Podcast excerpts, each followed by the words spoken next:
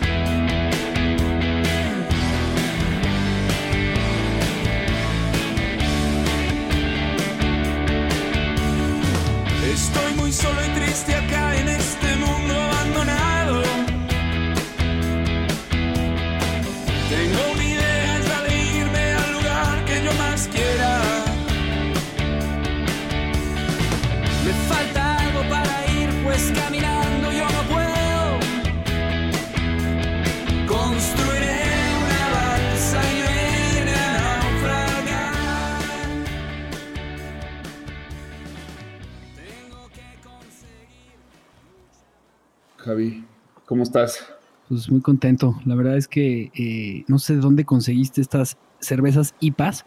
Están buenísimas, güey. Las trajiste tú, güey. Ah, sí, es cierto, perdón. Este, bueno.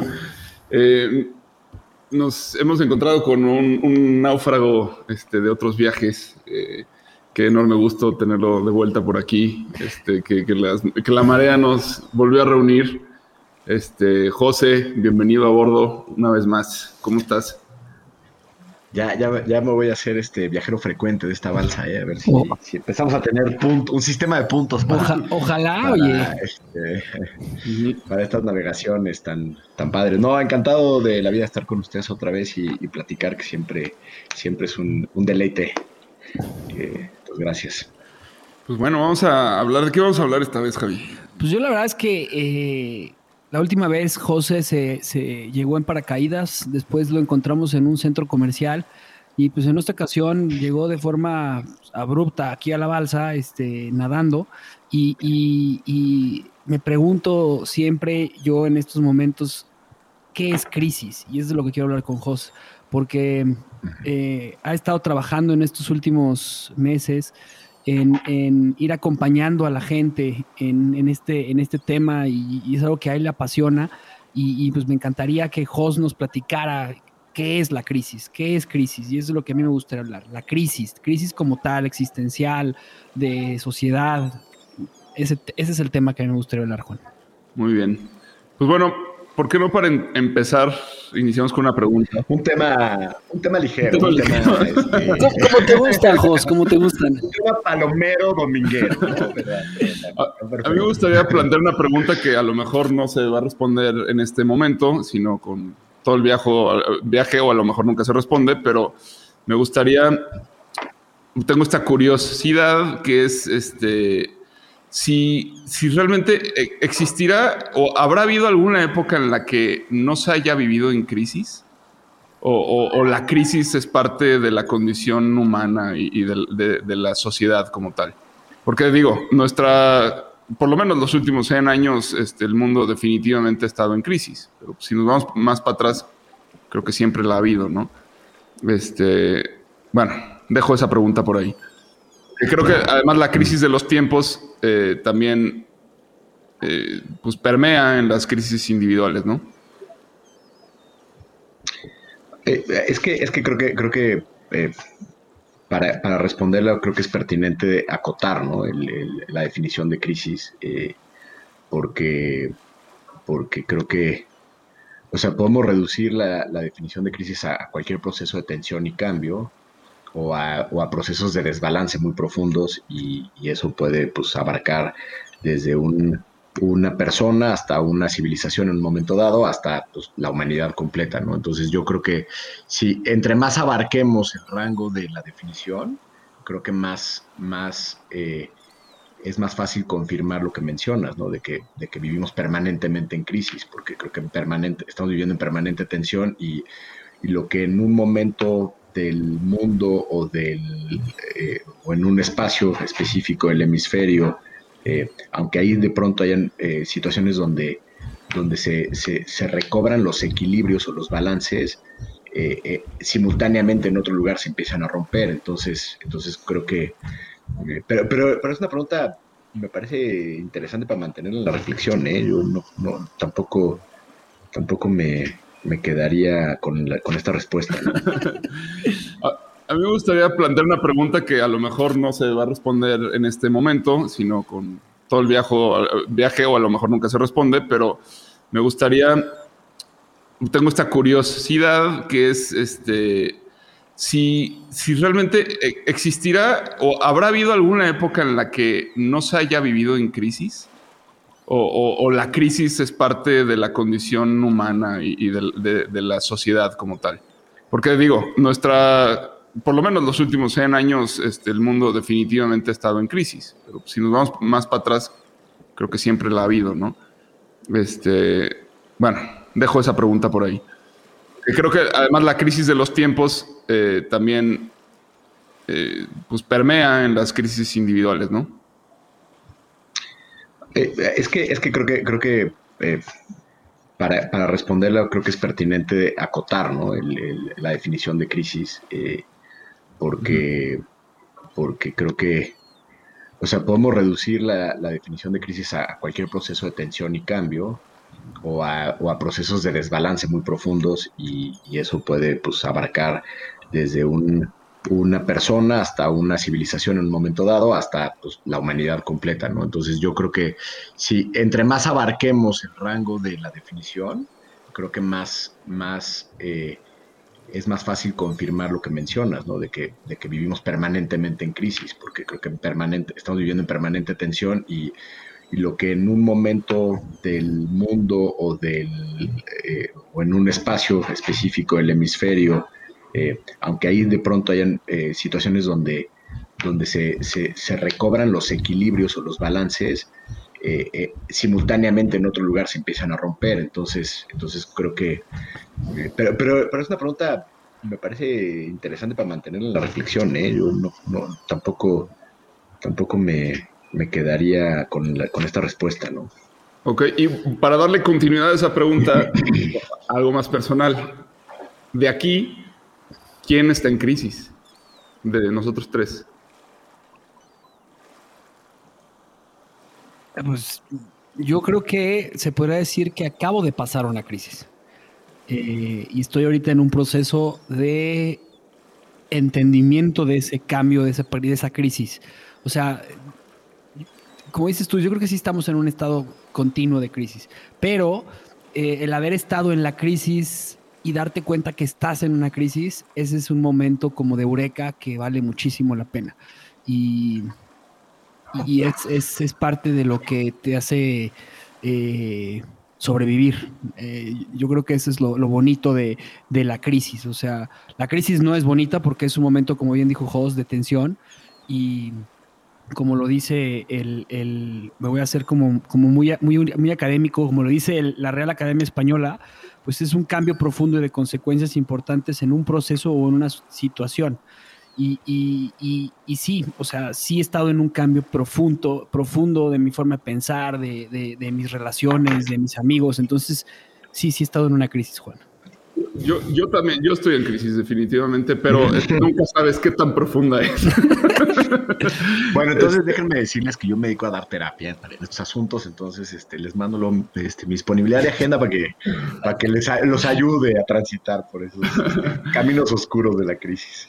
Sí, pero bueno, justo eh, un poquito así, nada más como para, para, para ver que esto es un tema complejo y de muchas capas, ¿no? O sea, sí recuerdo una época en la que no estaba en crisis si, si, la, si, alguna vez viví esa época, ¿no? De, de, de estabilidad y de, bueno, eh, eso cambió y la crisis no ha ido sino, o sea, entré en esa famosa, hoy muy famosa, nueva normalidad, de la cual no he vuelto a salir, solo, solo se, transforma, digamos, y, bueno, seguimos ahí, aunque en, en el pues yo diría que, que, tengo un aspecto de eso cubierto, o, que no, estoy, no, no, me siento en crisis emocional, digamos, pero hay, hay otras, otros aspectos profesionales, etcétera, que, todavía no, no se resuelven. Este, a, mí, eh, desde que este, Javi me, me invitaste al programa, le estuve dando mucho la vuelta para buscar como un entendimiento propio de, de lo que es, esta crisis.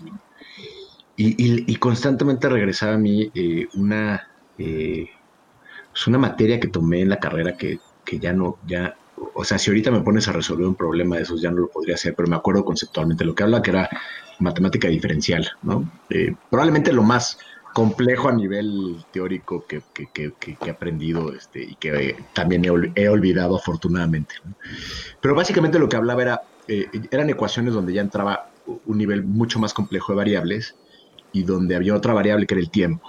¿no? Y, entonces básicamente controlabas un, elemento que podría ser cualquier variable, puede ser una persona, puede ser un, este, una, un indicador o lo que sea, ¿no? Eh, y, se entendía este elemento eh, en, dos, en dos estados, en, un, equilibrio estable o en un equilibrio inestable. ¿no? Eh, y, entonces el equilibrio estable era, para ponerlo en términos muy sencillos, un cuenco. Entonces tienes un cuenco y tienes una pelotita dentro. Entonces la pelotita es el elemento que está experimentando las variables. Y las variables son todas las dimensiones que componen un cuenco. Evidentemente un cuenco son tres dimensiones, pero imagínate que lo pudieras trasladar a una multidimensionalidad de, variables. Y entonces, como parte de la naturaleza de la vida y del mundo, estas variables se están moviendo y hace que, la bolita vaya, se vaya moviendo, pero mientras se mantiene dentro de un equilibrio estable, e, e, esa bolita tiende a regresar a un punto de estabilidad, que es el fondo del cuenquito. ¿no? Y entonces, ahí vamos en la vida, ¿no? O sea, porque también yo no creo que crisis sea eh, y estar congelados o que no haya movimiento o que no haya cambio o que no haya algo de incertidumbre. Eh, creo, que, creo que más bien este, cuando no estamos en crisis, estas variables se van moviendo dentro de un determinado rango que le permite a la pelotita regresar al fondo, a ese que es su equilibrio estable, ¿no? Entonces de repente un día hace frío, te mueves un poquito, un día este, pierdes un cliente, un día tienes un problema con tu esposa, pero eso no es una crisis, eso creo que es parte del, del movimiento de la vida. ¿Qué, es lo que yo entiendo como crisis? Cuando de repente una de estas variables golpea la pelotita con tal fuerza que la pelotita se sale del cuenco.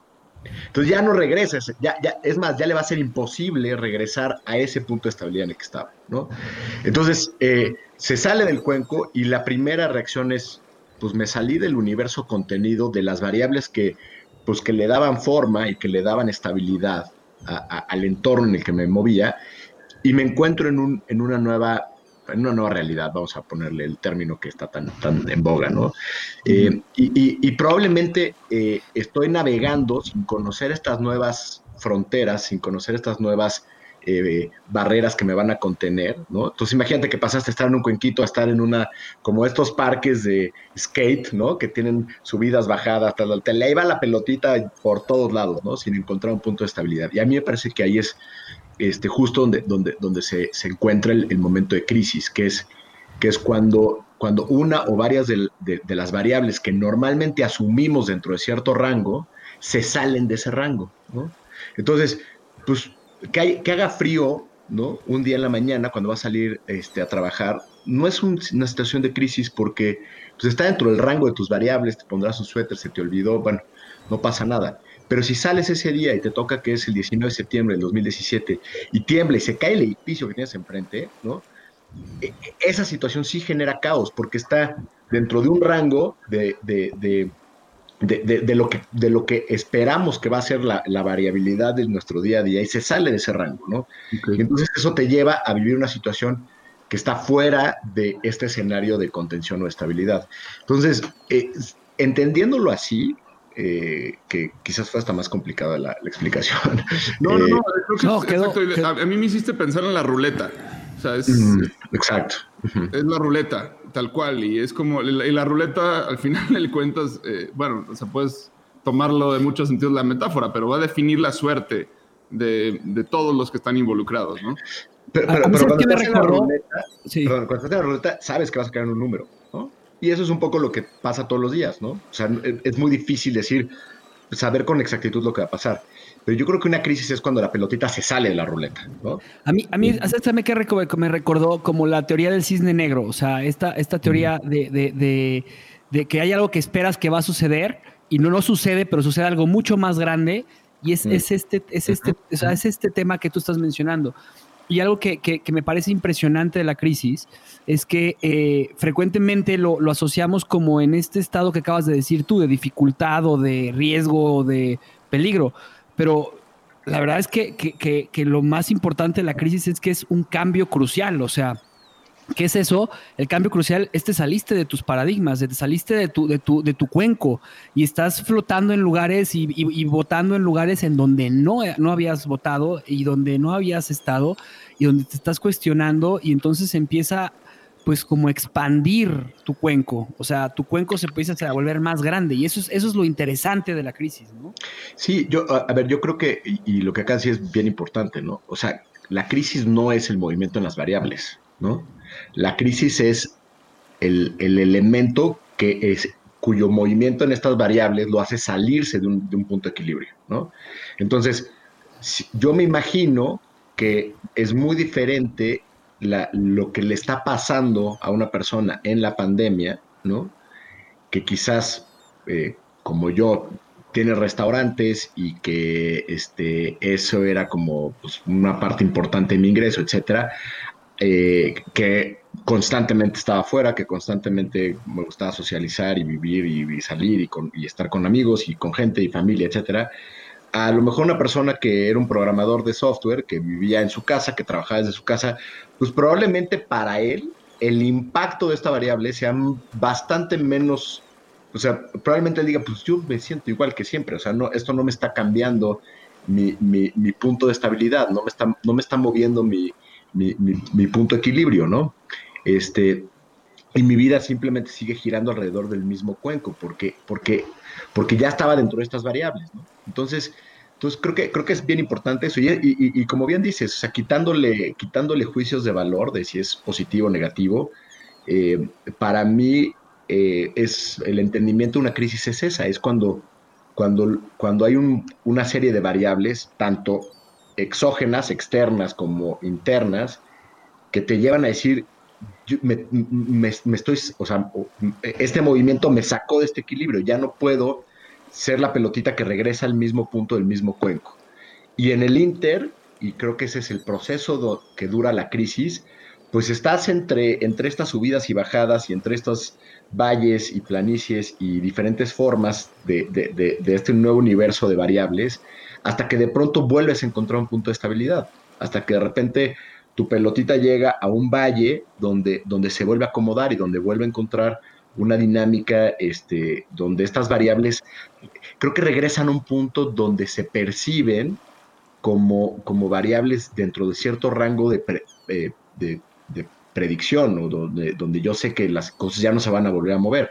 Entonces, si esto lo trasladas a una persona que acaba de perder su trabajo, pues hay un montón de incertidumbre, hay una cantidad de variables eh, entre que pierde su trabajo y quizás vuelve a encontrar eh, trabajo o otro oficio o lo que sea, y, entonces se empiezan a disminuir eh, los factores de incertidumbre y la persona vuelve a encontrar un punto de estabilidad, ¿no? Por, por, usar un ejemplo muy general y que, y que creo que puede resonar con cualquier persona, ¿no? Y, lo que más me gusta es que aquí creo que responde la pregunta, y va respondiendo la pregunta de Juan que pone al principio, o sea, que si hemos estado en crisis todo el tiempo. Pues yo no creo que todo el tiempo, porque sí, o sea, esto que acabas de decir tú es temporal y las cosas se van acomodando y, se van acomodando para volver a hacer salir del huacal o del, o del cuenco y volver a empezar a generar un crecimiento. Y es algo que, que o sea, eh, si, lo queremos ver a 100 mil metros de altura, pues es, como la teoría de la evolución. Si lo quieres ver eh, de forma microscópica, pues es, es, esta, esta parte eh, muchas veces del crecimiento como maduración en, la etapa de las hormonas cuando eres un jovencito y pasas a ser un, un, un, un adolescente que no tiene ni idea de lo que está pasando en el mundo y, y está, nadie te quiere y, entonces, o sea, ese, ese, es un tema de crisis, ¿no? Pero, pero ojo, eh, yo, a, ver, yo creo que estás, estás poniendo una, un, supuesto medio peligroso detrás de, detrás de esta argumentación que es, que es que las crisis forzosamente te llevan a un crecimiento, ¿no? Y de hecho, al revés, creo que, creo que las crisis ponen a prueba a algunos eh, resilientes, ¿no? Toda esta teoría del cisne negro y de, la antifragilidad, eh, pero, pero, hay, pero, pero en muchos casos la crisis te puede llevar a, eh, si lo ves desde la perspectiva económica, a un enorme retroceso, ¿no? Si lo ves desde la perspectiva personal también, ¿no? O sea, yo creo que el, el, movimiento de estas variables que muchas veces no controlamos, eh, puede llevar a la persona a, encontrarse en un universo más pequeño, encontrarse en un, en un universo más contraído, donde, donde quizás la propia inseguridad, los miedos, el, rechazo a, volverte a abrir a la experiencia, piénsalo cuando tienes un gran desamor, un gran engaño, este, cuánta gente dice, yo no me vuelvo a enamorar a la fregada, yo no vuelvo a conocer a alguien, yo prefiero estar solo, este, y, y, entonces te das cuenta que,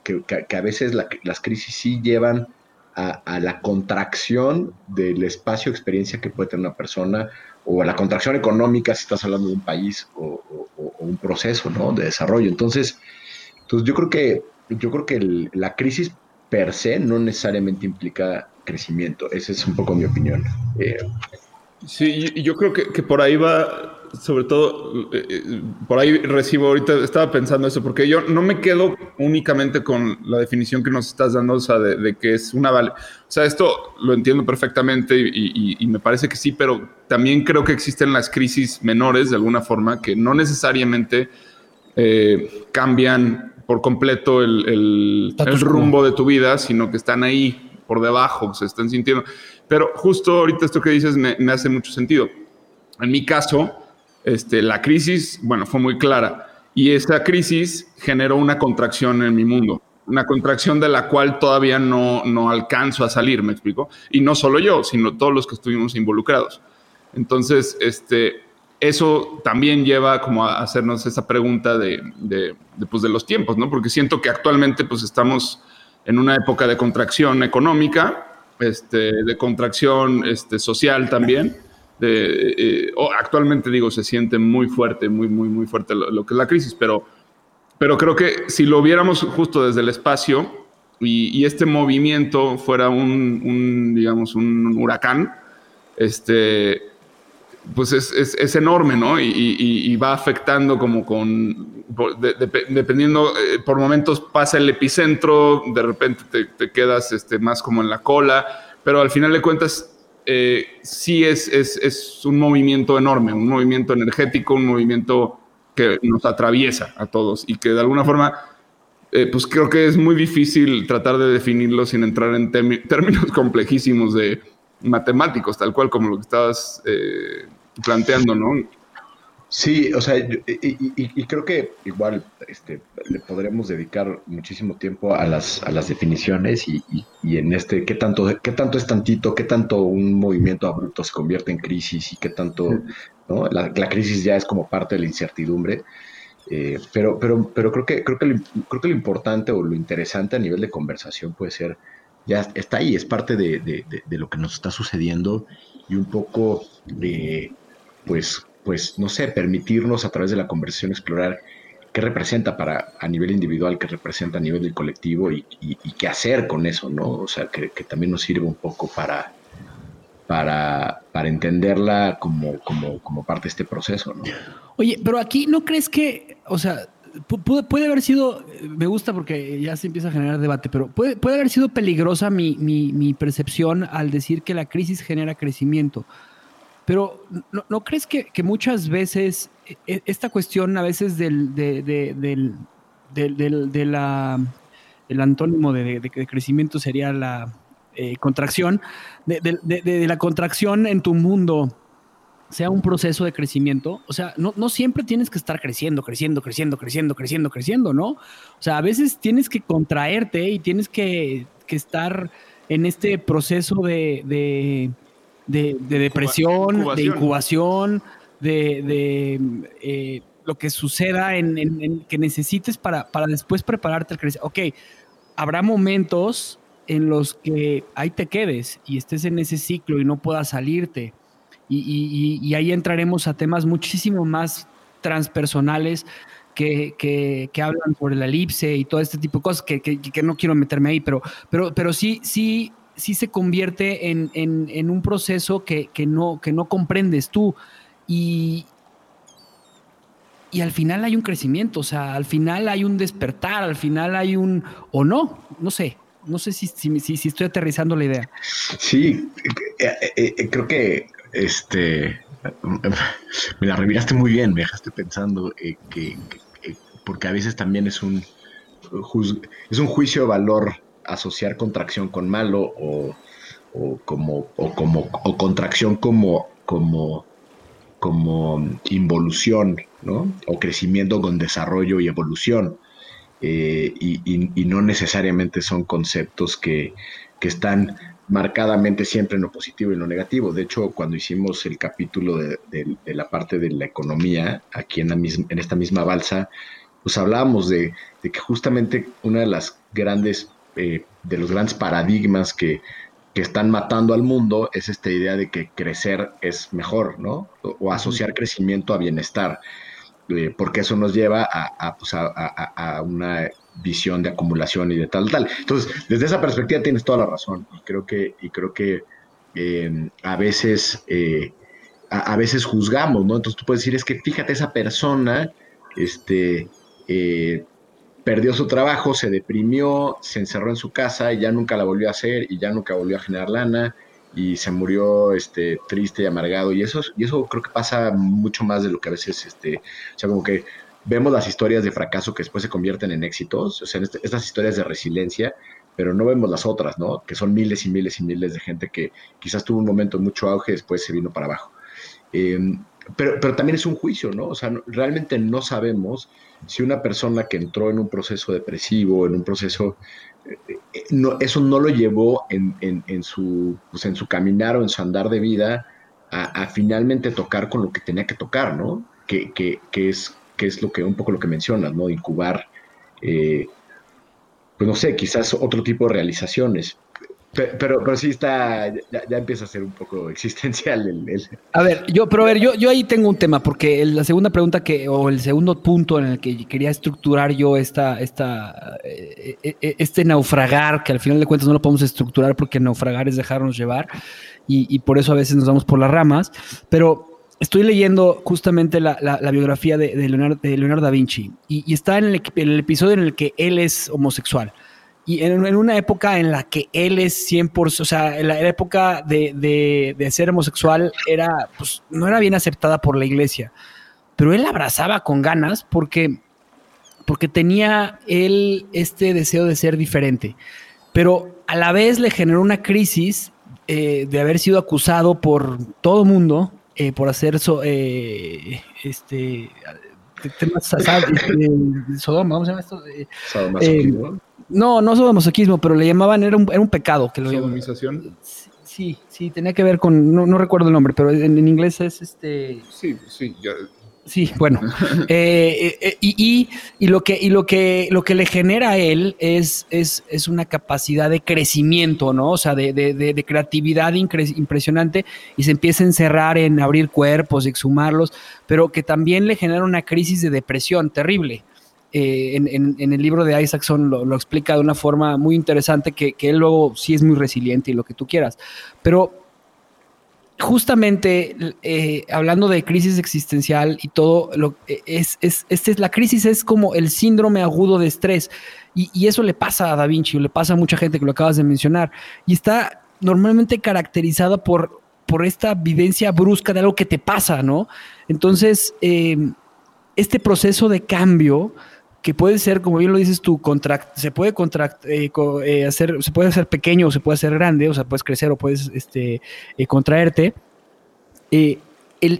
¿Cuál es la, o sea, dónde está el éxito de tu respuesta? Porque te puedes contraer y en esa contracción puedes encontrar una iluminación y, entonces ahí encuentras respuestas como, como Da Vinci, porque se encerró y empezó y no quiso salir y empezó a exhumar cuerpos y lo que tú quieras. Pero ¿dónde está ahí la diferencia? ¿Dónde es el proceso que la crisis hace que crezcas o que te contraigas? Hmm. Yo creo que, ah, perdón, José, te, robé.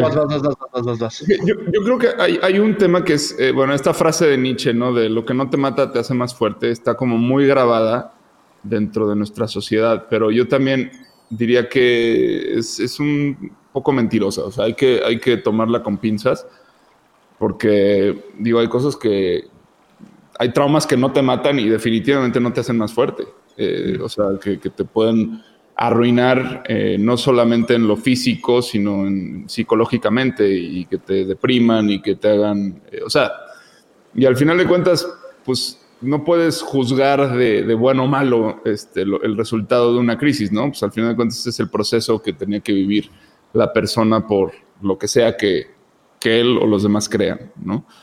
Este, sí, perdón, José, te, interrumpí. Este, no sé si querías responder eso. Eh, eh, es que creo que, o sea, para mí el, para mí el, el resultado de la respuesta a la crisis. responder o, poder hablar de, si la crisis te llevó a un mejor o un peor lugar, eh, me parece que, que, quizás siempre es una respuesta que solamente el, individuo, ya, ya llevándolo al plano personal, pues la va a poder responder, ¿no?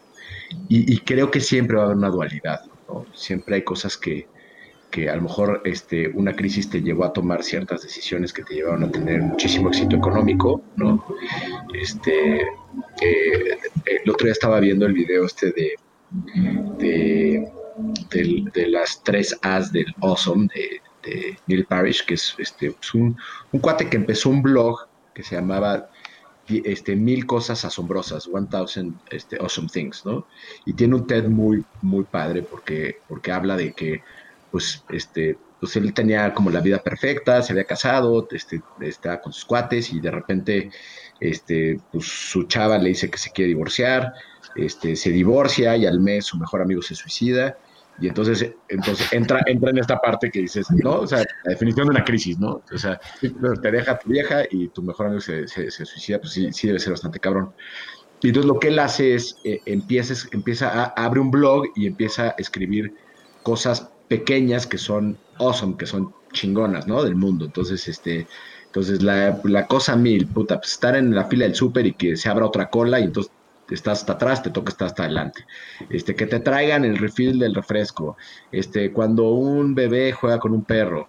Y, entonces eh, empieza a crear este, este, este, este blog eh, con, poniéndole atención a estas pequeñas cosas que son sorprendentes y padres y, y, lo hace un poco en un proceso terapéutico, ¿no? Que lo lleva a salir, evidentemente, de, pues, del estado depresivo donde estaba.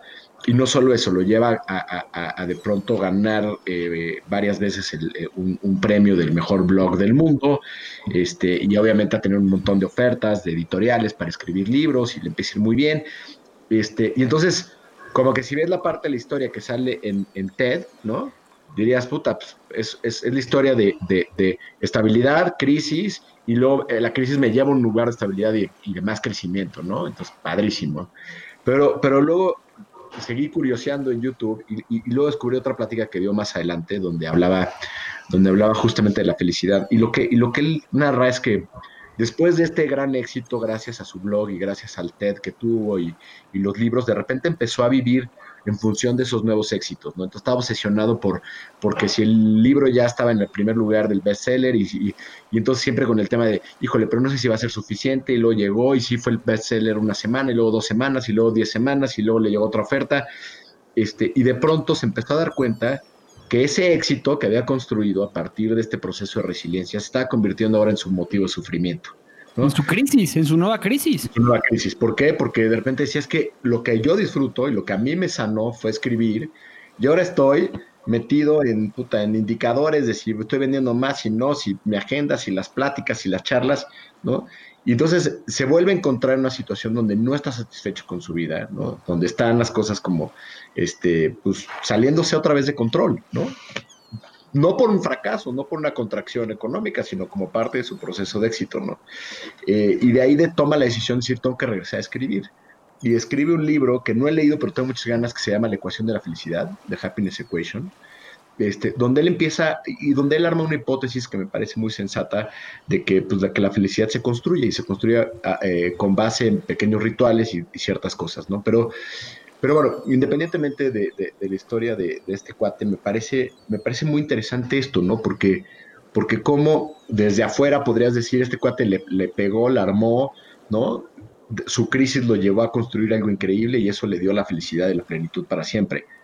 No, lo que hoy juzgamos como la salida de nuestra crisis anterior y, lo increíble y satisfactorio que se puede sentir encontrar un nuevo equilibrio en tu vida, porque, porque descubriste un talento, porque le pegaste un nuevo negocio, porque, porque eh, empezaste una nueva relación o lo que sea, con el tiempo se va a convertir también en una fuente de, de crisis, ¿no? O sea, va a llegar un momento en donde vas a decir, necesito movimiento, necesito cambio, ¿no? Y aquí, bueno, creo que es la, es la, parte más interesante. A mí es la que más me llama la atención como de, este tema, que es eh, el tema del, de si el, la variable viene de adentro o viene de afuera, ¿no?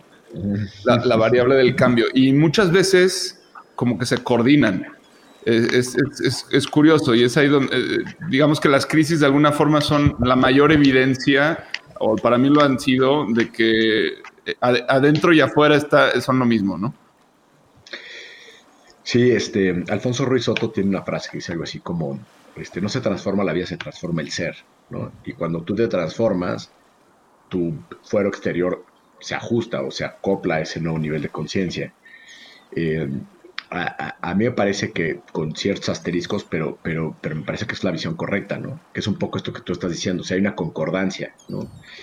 Eh, y ahí es donde, donde quizás regreso a mi argumento original, donde quizás hay, hay, veces que movimientos que eh, externos en las condiciones de vida, cuando, cuando eso revelan que no hay una estructura del ser eh, entera o integrada, ¿no?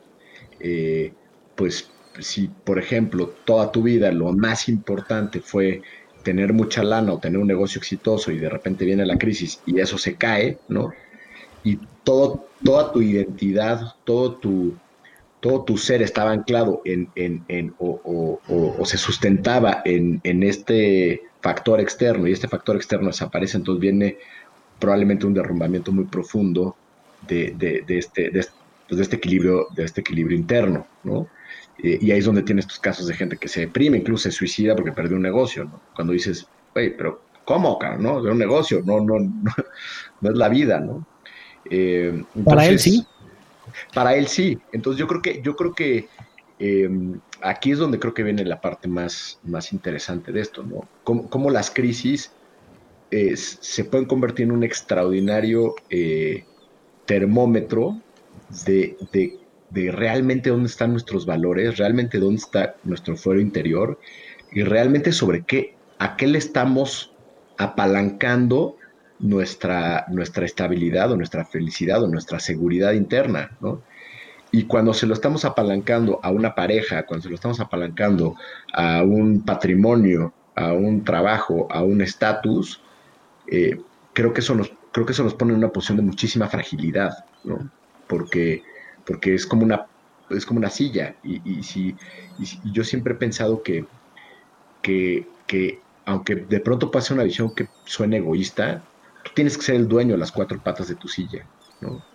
E, esas cuatro patas tienen que estar adentro de ti, tienen que ser parte de, tu motivación, de tu, de tu identidad, de tu seguridad. Eh, y en el momento en que una persona, un negocio, un, eh, un, objeto material se convierte en una de esas patas, pues te estás en muchísimo riesgo, ¿no? Porque con que te la quite, con que te quiten eso, ya vas a entrar en un proceso de crisis profunda.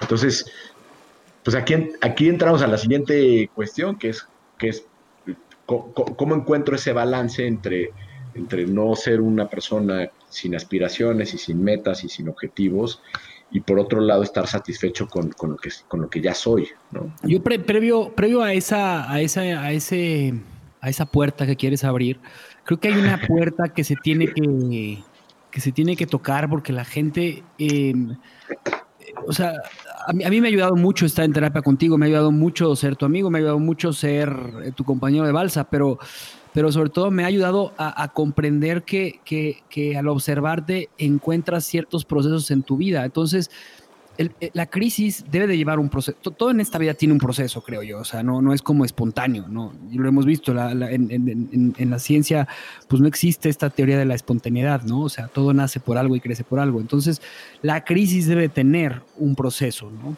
Y, y en tus años de experiencia y, y desde que creaste eh, Reborn, Feel Reborn, eh, eh, ¿cuál podrías, sin ser científico, sin ponerlo en, y sin darte, o sea, voy a dar como el disclaimer, o sea, sin, sin tocar temas sensibles en cuestiones este, de ciencia.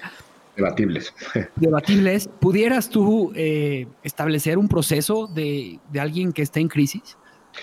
Ah, sí, y a ver, creo, creo, que hay como dos grandes naturalezas de, o tres, ¿no? Yo creo que a mí me ha tocado ver en, mis procesos tanto de, pues de, consultoría a nivel personal como de, procesos de grupo.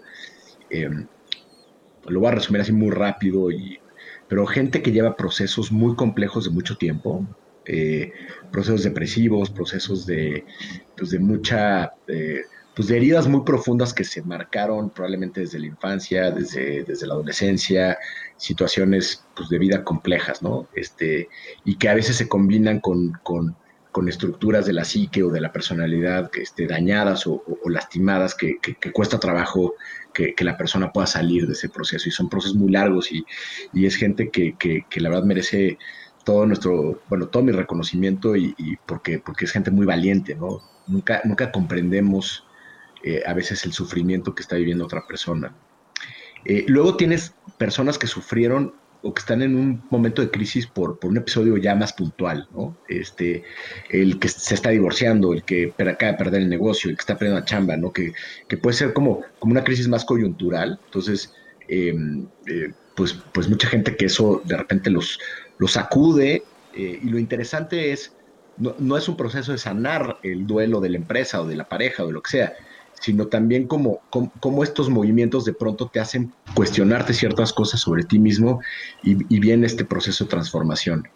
Eh, y finalmente, eh, y este fue, es quizás con el que yo más me, identifico en mi historia personal, que es como, como que, como que, pues no sé, yo crecí como llenando el checklist, ¿no? Este, y empecé con, con la carrera y entonces estudié economía y, ¿no? y en el ITAM, entonces, ah, pues, ¿no? Este, estrellita en la frente, ¿no? Eh, y luego empecé mi negocio, estrellita en la frente, y luego salía con un montón de chavas, estrellita en la frente, y tenía muchos amigos, estrellita en la frente, y luego salía todos los viernes y me pedo, estrellita en la frente, y tache, ¿no? Por la peda, pero bueno, este, y, y, y y, de repente me empecé a dar cuenta que, que, ya vivía como en una inercia, ¿no? O sea, como en un ciclo que se repetía y se repetía y se repetía, y que de repente decía, pero es que, o sea, ni me gusta, o sea, sí me divierto, me la paso bien, pero, pero de repente venía como este vacío, este, me costaba muchísimo trabajo encontrar una pareja estable, em, me empezó a, empezó a sufrir el negocio, me empezó a, me empezó a no ir tan bien como me había ido quizás en,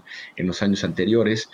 Em, y había algo adentro de mí que decía, Master, le vas a tener que dar una, una, una buena vuelta de timón a tu vida, ¿no?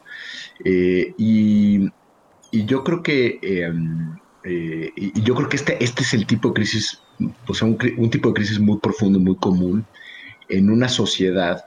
Eh, yo, yo, te diría que sería algo parecido a esta famosa crisis de los 40 o de media vida, porque, em, porque creo que, creo que pasa, pasan dos cosas, ¿no? Pasa eh, o, descubres y te empieza a entrar esta sensación de todo lo que ya no viviste, o sea, empieza a ser muy evidente que, que ya hay un montón de cosas que ya nunca vas a volver a hacer, ¿no? O sea, tomas conciencia de que quizás, no sé, cuando estás casado, pues a lo mejor ya no vas a volver a tener este, estos espacios de soltería donde ibas y te portabas pésimo, ¿no? O, o ya no vas a tener eh, eh, la posibilidad de viajar solo por el mundo, o ya no vas a tener la posibilidad de retirarte en una cabaña, escribir dos meses y estar en total soledad, ¿no?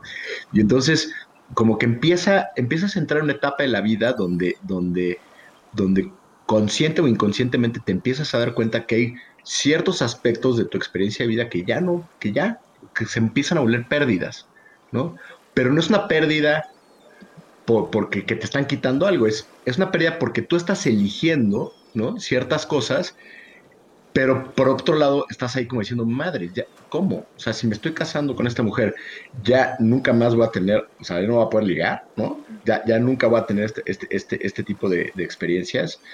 Eh, o, este, o mi soledad, o mi patrimonio, ya o mis planes, o ya siempre voy a tener que tomar las decisiones de la mano de alguien más. Eh, y, entonces eh, me parece que ahí empieza a haber como una tensión que se empieza a acrecentar internamente, ¿no?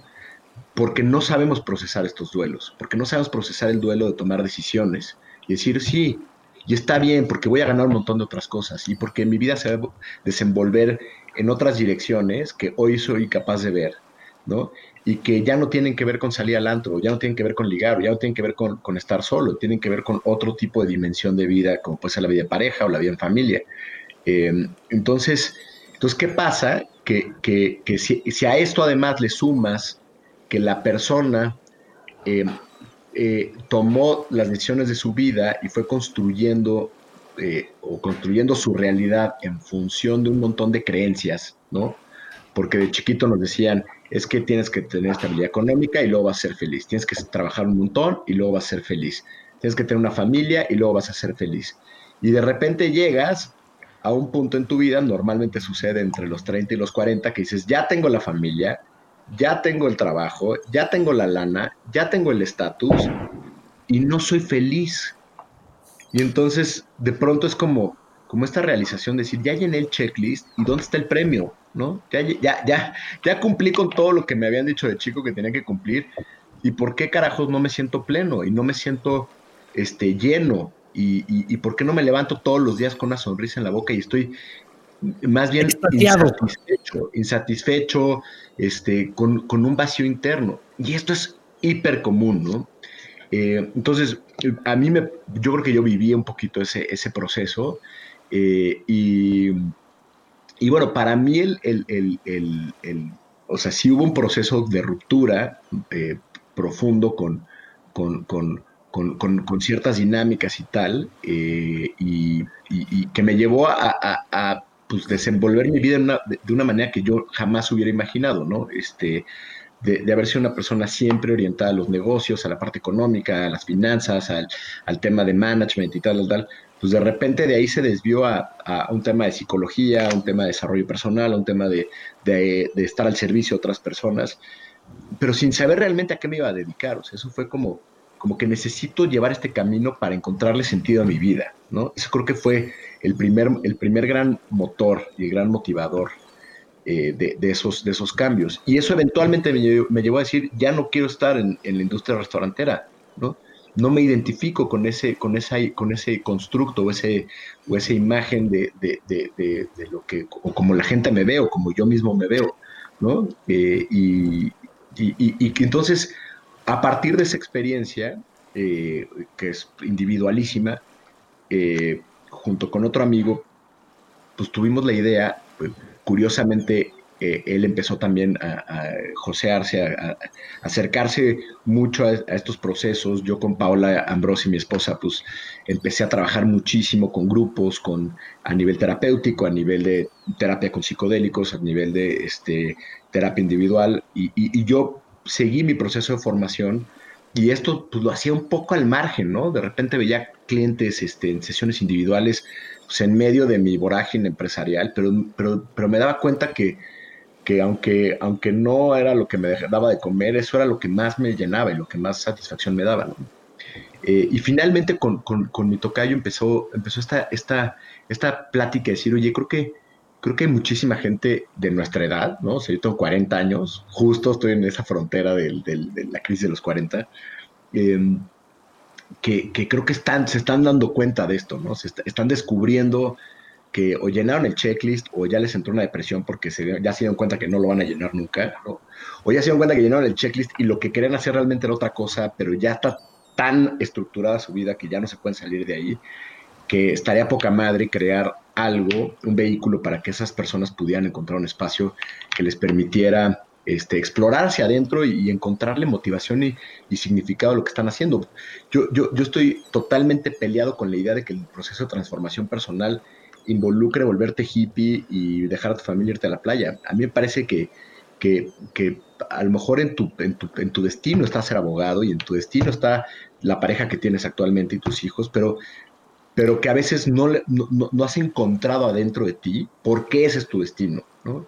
Y a veces y, estos son los, procesos de transformación que a mí más me gusta observar, es la persona que dice, claro, es que yo tengo que ser abogado por esto, ¿no? Y entonces, eh, a, lo mejor para los ojos de la gente de afuera, la persona no cambió, sigue siendo su misma chamba, sigue casado con la misma esposa, pero, pero, pero lo que conecta internamente le permite a esta persona decir, ya entendí por qué estoy aquí, para qué estoy aquí, y eso, y eso hace que entonces cambie el orden de los factores. Ya no es eh, el, trabajo, el esfuerzo que te va a dar los resultados del trabajo que después te va a dar la felicidad o la plenitud, ¿no? Cuando, cuando hay este cambio de, chip interno, descubres que es al revés, que es porque estoy bien y porque estoy pleno, entonces le, puedo, trabajar muchísimo, pero ya no trabajo desde, desde, desde una necesidad de llenar un vacío, sino desde un, de una auténtica motivación de expansión y desarrollo, y por lo tanto obtengo grandes resultados. Pero entonces los resultados se convierten en un, pues en un, ya en la cereza del pastel, ¿no? Porque dices, me está yendo, me está yendo poca madre. Y te puedo decir, yo hoy gano mucho menos dinero de lo que ganaba hace, hace 10 años, ¿no? Este, y nunca me he sentido más abundante que en este momento de mi vida. Y, está poca madre. Y sé que va a llegar más dinero, pero, pero tampoco es como... como eh, la vorágine que decías. Sí, exacto, ¿no? Y no me preocupa el dinero. O sea, cuando ganaba mucho más de lo que gano hoy, vivía mucho más preocupado por el dinero. O sea, es, una paradoja, pero a veces brutal, ¿no? Este, y hoy, y, esto sí fue algo que, que, que este, fue una frase de un maestro que, creo que me cambió la vida, que me dijo un día, la abundancia no es un estado de conciencia, digo, no es un estado financiero, es un estado de conciencia, ¿no? Y, y, es el estado de conciencia en el que, en el que en el que reconoces todos los días que tienes más de lo que necesitas. Y, eso es abundancia, ¿no? No es tener 10 millones de dólares, es hoy tengo más de lo que necesito. Oye, mañana, mañana ves, cabrón. pero vivimos preocupados, ¿no? Y me pasa con muchísimos clientes que me dicen, es que, oye, pero a ver, ¿cómo estás ahorita? No, no, pues me está yendo poca madre. Oye, pero, no, ¿pero qué? ¿No tienes ahorros? No, no, sí, tengo ahorros y tengo inversiones, tengo bien raíz. Pero entonces, ¿qué te preocupa? Puta, es que me preocupa que cuando mis hijos vayan a la universidad, o sea, que tienen a lo mejor un año, dos años, ¿no? Este, a mí me pase algo y entonces no tenga papá. Güey, y, entonces esa preocupación la estás trasladando a tu presente y estás siendo infeliz hoy porque a lo mejor en un pésimo escenario tu hijo no tenga para la carrera. Es como, güey. A ver, José, yo te quiero interrumpir aquí. Si, lo aterrizo eh, en esta catarsis que acabas de tener, que fue espectacular y que además me hizo muchísimo sentido, porque justamente cuando Juan dijo, a ver, ¿quién ha estado en crisis? Pues, eh, o sea, obviamente no es un... El proceso de la crisis es, es, es, es como el entender que tu enfoque no es el enfoque que ya tenías. O sea, eh, para mí como que sería como el primero, o sea, o sea, primero pierdes tu enfoque, o sea, dices, sí, en un principio yo quería llegar a hacer esto y de repente lo logras y te das cuenta que ese enfoque no era tu enfoque, o sea, que ese, que ese objetivo no era tu objetivo real, que no era el que ibas a llegar. Y al darte cuenta que no ibas a llegar a eso, tu realidad y tus cuatro patas, que estaban basados en un objetivo que no era tan profundo, empieza a generar una crisis, ¿no? Sería como el segundo punto del proceso de la crisis que acabas de mencionar tú. Y el tercer punto, que para mí es como lo más interesante por, por, experiencia propia, es darte cuenta que no estás en enfoque, que no estás enfocado. Que, que, y, que, y que tu cámara y que tu, y que tu lente están empañados, rayados, sucios y que no estás viendo lo que tienes que estar viendo, que es lo que, te, lo que acabas de decir tú, ¿no? Que no estás viviendo en abundancia, que estás viviendo en escasez, que estás preocupado, que estás viviendo en, un, en una constante autoviolación tuya por estar eh, 100% preocupado por el futuro, ¿no? Sin vivir las cosas tan maravillosas que tienes en tu alrededor. Estoy expresando mi crisis, ¿no? y, ahí te quiero tener porque creo que en ese punto sucede algo que para mí es eh, muy, muy, interesante articularlo así. Descubres que tus valores no son los valores con los que has vivido. O sea, viene este, viene este momento de realización de decir, ¿por qué me preocupé tanto por la casa en Valle Bravo? ¿no? Si a lo mejor ni siquiera la disfruto, ¿no? O, para mí ya no es tan importante. Eh, y, o, por qué, este, o te das cuenta que le dedicaste tu vida a, a un a la seguridad de tus hijos para que tuvieran carrera y tus hijos no quieren estudiar una carrera, caray. O tener, o, o, ser reconocido como el abogado o el, el, empresario más exitoso y tal, tal, tal. Cuando a lo mejor dices, puta, a mí lo que me gusta es leer, cabrón, y me gusta escribir y tener tiempo para mí, y no puedo porque tengo que estar este, eh, atendiendo a no sé cuántos miles de clientes porque me está yendo de poca madre, pero no tengo lo que más valoro. Entonces yo creo que, y yo creo que esto tienes que experimentar, eh, o sea, e, esto no llega por, por inteligencia, llega por experiencia. Em, y, llega, eh, y es un punto que es, pues es un poco el, punto crítico del, mito del héroe o de, o de este punto de donde, donde, donde tiene que haber una crisis, ¿no? Regresando al tema central, donde de pronto pues te haces estas dos grandes preguntas, ¿no? Que es, este, ¿qué soy o quién soy? ¿Y a qué pertenezco? O sea, ¿por, por qué estoy en este lugar y por qué estoy rodeado de estas personas? ¿no? Eh, y, y, cuando y cuando, y yo creo que el siguiente paso de la crisis para, para, para salir fortalecido y resiliente de esa crisis es, es empezar a reconocer dónde está el camino de tu congruencia. ¿no? O sea, yo creo que una crisis que te lleva al drama eh, no te lleva a la congruencia, no te lleva a decir, ¿no? Porque sigues apegado a estos constructos, estas ideas, ¿no? Regreso a la, idea del, empresario que pierde la empresa.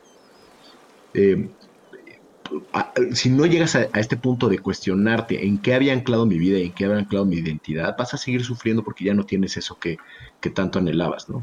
Eh, y, esto me recuerda a, esta, esta, esta, historia que vi por ahí de, de, una, de una isla donde había un gran Buda de oro. No sé si la han escuchado, pero, pero entonces esta isla de pronto se ve amenazada porque, porque van a llegar unos invasores y entonces deciden cubrir el Buda de oro de barro para, para, que, para que los invasores no, no, la descubrieran, no se la llevaran.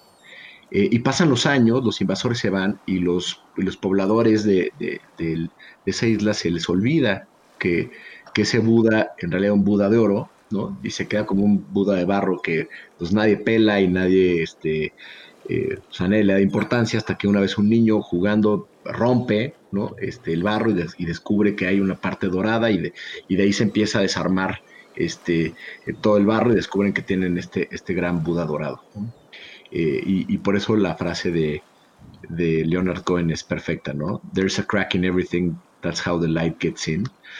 Eh, y yo creo que ese es el proceso de crisis, a veces de, de, esta crisis de identidad de los 40, ¿no? Que, que, que de pronto descubres y dices, claro, güey, o sea, yo, yo, me, yo me llené de este barro, que son todos los eh, todas las introyecciones de lo que debía ser, de cumplir. Todos los juicios que creé de mí mismo. Los juicios, mis creencias que a veces no eran mías, ¿no? Pero con las que fui cubriendo mi verdadera esencia, mi verdadera, eh, eh, pues sí, de mi, verdadera naturaleza. Y viene esta crisis y, y, nos rompe, literalmente nos rompe, nos lleva, o sea, yo sí recuerdo, hubo un momento en donde donde pasaron varias cosas en mi vida, pero, pero no sé, estaba, estaba más o menos a la mitad de hacer el curso de sabiduría indígena con Paola. Más o menos en ese momento empecé una relación con ella, ¿no? Entonces, pues de haber sido este eh, Mr. Mezcales en Polanquito y de salir con pues con las chavitas guapas de este de Hermosillo y de este o de Polanco, ¿no? De repente estoy con una mujer que es o sea, una, un mujerón, ¿no? una gran terapeuta, una gran maestra, este, pero pues que me dice, güey, qué hueva ir a chupar con tus amigos. O sea, la verdad es que no, o sea, no encajo, no, no lo disfruto. Eh. Y yo por otro lado, reconociendo que esa parte de mi identidad anterior ya no quería estar ahí, ya no lo disfrutaba, pero tampoco me consideraba dentro del mundo espiritual y dentro de, ¿no? De, o sea, y entonces me sucede en este, en este punto de, quiebre, que creo que cuando se te está desprendiendo el barro. El decir, no pertenezco a nada, ¿no? O no sé qué soy. Estas dos preguntas que, mencionaba hace rato. Eh, y, y, es muy común con, con, muchos de, los, de las personas con las que trabajamos en los programas, les pasa eso y se los advertimos. Va a haber un momento en donde vas a sentir que quizás no perteneces a tu grupo de amigos o a tu familia o a, tu, a tu entorno, pero tampoco perteneces a otra cosa. Entonces, creo que, creo que este proceso, y, como bien lo, describe Campbell en el mito del héroe, llega a ser un proceso solitario. O sea, el proceso de descubrir tu oro, descubrir tu poder, descubrir tu, tu razón de existir, es un proceso difícil, cabrón, y es solitario, y es, este, y te lleva a veces a, un, a un, estado de desesperanza y de, y de, pues de una, pues sí, de, un vacío de identidad que, no es fácil. Y yo creo que por eso, pues mucha gente le rehuye, ¿no? Y por eso mucha gente dice, me vale madre, yo me quedo con mi vida de mierda, pero, pero por lo menos es mi vida y ya sé dónde está y ya sé dónde empieza y dónde acaba, ¿no? Este... Yo esta etapa la viví, perdón, te interrumpo, es que me, me, acuerdo perfecto de, del día en el que me pasó esto. estaba todavía en, prepa. Eh, mis papás estaban por divorciarse eh, pero yo no, yo no, no lo sabía. Este, pero yo, o sea... Sentías que algo estaba mal. Algo sentía, ¿no? O sea, tenía esta sensación como de sin sabor y como de que todo era falso, ¿no? O sea, de bullshit por todas partes, ¿no? O sea, como... Y, y un día sí estaba enojado, enojado y, y en el recreo decidí hacer algo así como movido por mi intuición interna, que fue, pararme en, este lugar que se llama, le decíamos las pérgolas, que era donde pues, iban ahí a todo, nos íbamos todos ahí a, fumar, a platicar, y, o sea, es como lugar de convivencia, y decidí pararme pues al ladito, todo el recreo sin, sin, sin acercarme a mi grupo de, amigos ni nada, eh, a ver qué pasaba, ¿no? Y, y, en algún punto dije, bueno, alguien se va a acercar y me va a, jalar y me va a decir que qué traigo. Y, no pasaba eso, como que me volví invisible. Fue, fue rarísimo, fue una experiencia rarísima. Estuve todo el recreo ahí, o sea, 40 minutos, no sé. Y, pasó de todo, ¿no? O sea, observé como a todo mundo en su, en su rollo, viaje, este, con, sus, con su actuación, cada quien como en, en, en, su tema, pero, pero después fue como mirarme a mí y decir, o sea, y realmente a la gente le vale madre que yo esté aquí. O sea, este, fue, un, o sea, fue, un despertar muy cañón.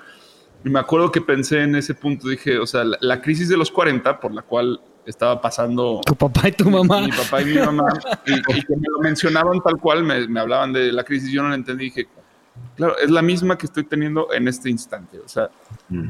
este, nada más que ellos no se confrontaron hasta los 40, o sea, porque no. Eh, y, yo sentí en ese momento pues, una confrontación con, pues, con, con tus cuatro patas que dijo José. el mundo, o sea, este... Pero está cañón porque lo que describes es una, es, por un lado una experiencia, me imagino, como de, de enorme desolación, ¿no? De descubrir que estás solo en el mundo, que creo que es un es, este paso, uno de los pasos de la crisis, no sé cuál, Javi, pero, pero de repente decir, o sea, estoy solo y, todo depende de mí, o sea, mi experiencia depende de mí, ¿no? Pero también me parece eh, que, en ese proceso hay como una, una enorme liberación. O sea, no, no, sé, no sé, a lo mejor no en ese momento lo percibes, pero un poco después de repente decir, puta, me empieza a valer madres, ¿no? Y que se cague el mundo. Porque además el mundo resulta que tú le vales madres, ¿no? Entonces, todo lo que hacemos porque hay un miedo al rechazo social, porque hay un miedo al juicio, y yo un día te lo juro que lo descubrí porque estaba sentado en el contramar, güey, con este, cinco amigos y de repente, no sé, uno se había divorciado porque andaba, le andaba pintando el cuerno a la esposa, no me acuerdo, una pendejada de esas. Y entonces, obviamente fue el tema de conversación, pero fue el tema de conversación exactamente 20 minutos. Y de ahí pasamos al siguiente, y al siguiente, al siguiente, al siguiente. Y, el, y el siguiente viernes ya no se mencionó el divorcio de, Juan Camaneica, ¿no? Y de repente dije, güey, vivimos aterrados por imaginarnos este momento allá afuera, ¿no? Y en realidad son 20 minutos entre Cuba y Cuba. La gente está demasiado preocupada por su vida, demasiado preocupada por sus temas, sufriendo sus propias crisis internas, externas, de pareja y tal, tal, tal. Y nosotros estamos pensando que nos van a dedicar más de 20 minutos a la semana, ¿no? A nuestros propios problemas. Claro que no, güey. La gente está inmersa en su tema. Somos profundamente egoístas. Y, piénsalo, ¿cuánto tiempo estás pensando en, la crisis amorosa de tu amigo o en si Pedrito Toto Cuate perdió la chamba? Tal? La verdad es que, a ver, de pronto te habla y te pide que lo acompañes y, con esto no estoy diciendo que, que, te tengan que valer madres la gente, pero la realidad es que estamos mucho tiempo resolviendo nuestra nuestros propios dilemas, nuestra propia existencia, ¿no? Pero ¿cuántas veces nos limitamos, nos frenamos porque, porque, la, porque X persona, tal amigo, tal persona me van a juzgar, ¿no? Voy a grabar mis canciones, las voy a subir a Facebook. Puta, no, qué pena, güey. Me, a criticar mis, me van a criticar mis cuates. Y, luego lo haces y, y, descubres que quizás te bullearon tres pendejos en un chat y ya, ¿no? Pero, pero, pero experimentaste, ampliaste tu, tu, espectro de experiencias de vida y creo que, em, eh, no sé, cuando, cuando mencionaste esta experiencia que tuviste, Juan Pablo, me, me resonó mucho a eso, como, como, como la toma de conciencia de nuestra existencia eh, desde un lugar profundamente solitario, por lo menos durante, durante el proceso del despertar, ¿no? No sé si eso te resuena. Sí, Sí, es, es, bueno, y es algo que después amplié más. Esa misma experiencia la volví a sentir este, cuando me fui a la montaña, ¿no? Es la experiencia de irte a la montaña. O sea, mm. el tema de este mítico de, de, se fue a la montaña eh, tiene que ver con eso. Pero eh, todavía diré que ese, ese instante fue más mágico porque, porque fue pues, un recreo, ¿no? No me tomó mucho tiempo. Fue algo muy rápido, eh, eh, que nació de un momento de, desolación. Me acuerdo que además en esa época estábamos leyendo, en clase de filosofía, estábamos leyendo el mito de Sísifo, que yo creo que fue lo que me activó todo esto. que era el tema de, lo absurdo, ¿no? Y como, o sea, este, este libro resonó conmigo porque pues yo no, no desde ese momento pues yo ya no, no me consideraba eh, creyente y, el tema de, pues, de, no creer en nada me, asustaba un montón. Y, pues básicamente lo que decía ahí Camus es, o sea, abraza el absurdo, ¿no? Mm. Abraza el sinsentido que, de la vida, que lo cual pues es, es una frase que, eh, que he desafiado con, con, con, el paso del tiempo, pero en ese momento tuve que abrazar el absurdo este, y sí, sí, fue, definitivamente fue liberador, pero sí eh, también despertar eh, genera ese, ese dolor, ¿no? Ese dolor de que, de, que eh, o sea, la realidad, la realidad es menos dulce por momentos de lo, de lo, que te gusta imaginártela. Entonces ahí, ahí todo el tiempo es, es un juego entre mente y realidad en el que tienes que ir este, pues haciendo malabares para, para, motivarte, para estar bien, para sentirte optimista y a la vez este, pues saber que todo eso es, pura, eh, o sea, está en, tu cabeza. O sea, no, no. se te quedó, se te quedó la, la huella existencialista ahí, este, súper. Sí, claro. arraigada, ¿no? Sí, sí, sí. Y bueno, creo que es que es el, meollo del asunto de lo que estamos hablando. El existencialismo es, justamente eh, preguntarse por, esto. Es, la, es eh, esta crisis, o cuando hablamos de crisis, este, pues, normalmente nos referimos a la existencia. O sea, es un tema que tiene que ver, y, existencia no es lo mismo que la vida, ¿eh? O sea, existencia no, no, no, o sea, eh, tienen que ver con la condición filosófica en la que estamos en el mundo, ¿no? Y, cuando esto se, rompe o se, sí, se, se, cae y se, hace pedazos, entonces se siente ese vacío existencial. Eh, que, es muy interesante porque, pues, la verdad es que sí, o sea, esto está más allá del propósito biológico de los seres humanos, que es pues, nacer, crecer, reproducirse y morir. Esto tiene que ver con, con, algo que es puramente humano. O sea, esto los animales no se preguntan, ¿no? Entonces, eh, esta, esta, capacidad de preguntarte es la base, la base existencial de nuestras vidas. Y, creo que cuando hablamos de crisis, en la mayoría de los casos estamos refiriéndonos a, esto, ¿no? A esta, esta, cuestión. Yo creo que, yo creo que los animales no se observan y, y, al no observarse no se cuestionan. Entonces, yo creo que es ahí en donde empezaste tú. O sea, el, inicio de tu crisis es la observación.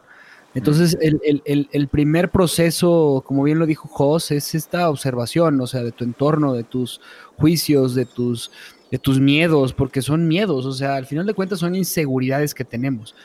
Y, y, ahí es en donde, ahí, ahí en esta, en esta observancia, se podría decir, eh, encuentras el cuestionamiento y en el cuestionamiento encuentras, empiezas a darte cuenta que no tienes respuestas y ahí entras en una crisis existencial, creo.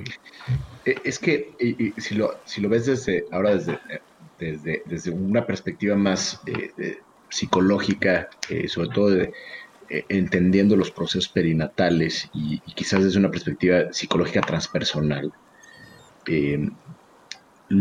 Eh, esta crisis existencial que se manifiesta además en una, en, una una dimensión del tiempo diferente a la, a la lineal, ¿no? Por ahí habían algunas preguntas que hablan por qué son recurrentes las crisis, por qué, por qué cada 10 años o por qué cada vez que Mercurio pasa por enfrente no sé qué planeta, este, ¿no? Este, me viene una crisis, ¿no? Este, que para mí son formas como de ok, de explicarlo a través de un fenómeno, pero... pero Por supuesto, pero me queda clarísimo, porque ahora que estoy queriendo aprender astrología, te das cuenta que los ciclos eh, son, son, son parte de nuestra vida y los aterrizamos con los astros, pero, pero ese ciclo es una cuestión que tienes interna en tu relojito y que está haciendo que tu química en el cerebro esté funcionando de cierta forma. Sí, como, como sea que lo queramos entender, para mí yo cada vez estoy más convencido de que vivimos en dos dimensionalidades del tiempo, la lineal y la cíclica. Em, y para mí este, la crisis existencial es, es revivir el proceso de nacimientos, es, es, es, es esta herida de, de, la experiencia de separación. ¿no? Eh, piensa que, que, que, todo nuestro ser eh, empieza a formarse ¿no? Dentro de un espacio contenido donde no hay barreras, donde no hay separación, donde estás en unidad, donde todo está proveído, donde, o sea, literalmente la metáfora del paraíso bíblico, ¿no? O sea, ahí estás, estás en, estás en, el lugar donde, donde no hay conflicto, donde no hay fricción, donde no hay escasez, donde todo está dado. Eso, es, eso creo que lo experimento. Y además donde no hay separación. Eh, quizás en el mito bíblico no es tan claro, pero pues en el proceso de gestación estás eres parte de tu madre, eres parte del vientre y eres parte del universo. Y ese o sea, eh, tú eres el universo y el universo eres tú, ¿no? Y de pronto viene este proceso de separación, o sea, viene este parto, ¿no? Que es esta, esta interesantísima frontera de, la primera muerte, ¿no? Cuando, cuando, cuando te expulsan de esta dimensión y mueres en esta otra dimensión, o naces en esta dimensión, en, este, en esta dualidad de nacimiento-muerte. Eh, y, de pronto descubres que, no, que, hay, que, tú eres una entidad separada de todo lo demás. ¿no? Y, esto, y esto evidentemente eh, eh, constituye la huella fundamental, la herida fundamental de, qué soy y para qué estoy aquí. ¿no? Que, después viene todo un proceso a nivel de, de, pues de la relación con nuestros padres, donde estas heridas se van reafirmando y después y después cómo eso se lo proyectamos a nuestros amigos en, la adolescencia y luego a nuestro primer amor y entonces finalmente ahí encontramos nuevamente este espacio ¿no? de, aceptación, de, amor y de contención y luego resulta que nos pone el cuerno, ¿no? Y entonces se nos cae el mundo, pero, pero, pero no se nos cae el mundo, a veces, a veces tendemos a, ridiculizar, ¿no? El, el, sufrimiento adolescente de, del, del desamor, pero, pero, pero lo que está pasando es que, es que se vuelve a abrir esta herida, se vuelve a abrir esta, esta, esta, esta, esta profundísima raíz del sufrimiento, ¿no? De recordarnos que estamos solos, de recordarnos que estamos separados, o de recordarnos de la ilusión de que estamos separados, porque también desde esta perspectiva, este Buda de oro en realidad sigue conectado con todo y sigue conectado con, el universo, ¿no? Eh, pero entonces vivimos esta ciclicidad donde, donde, donde me parece que las crisis son ese recordatorio, es, es te quito algo, te muevo de un lugar para que vuelvas a sentir esta sensación de que ya no perteneces, de esta sensación de que no todo está proveído, ¿no? Entonces, de, alguna otra manera, eh, cada crisis es un, es, es, un nacimiento, es una muerte-nacimiento, ¿no? Y es doloroso, es dolorosísimo, ¿no? O sea, no podemos eh, minimizar el sufrimiento que genera volver a abrir esa herida, ¿no? Y creo que esa herida es parte de nuestra condición humana. Entonces, este, entonces creo que, creo que, creo que eh, mi, mi, interpretación de, del existencialismo, y aquí Juan Pablo seguro me agarra patadas, es, es volver a tocar esa herida y volver a, y volver a experimentar esta sensación de, de, de, vacío cuando, cuando se abre la herida de, pues de, este, de, este, de esta herida primaria que es el principio de separación. Checa lo que dice Martin Heidegger a propósito de todo lo que acabas de decir.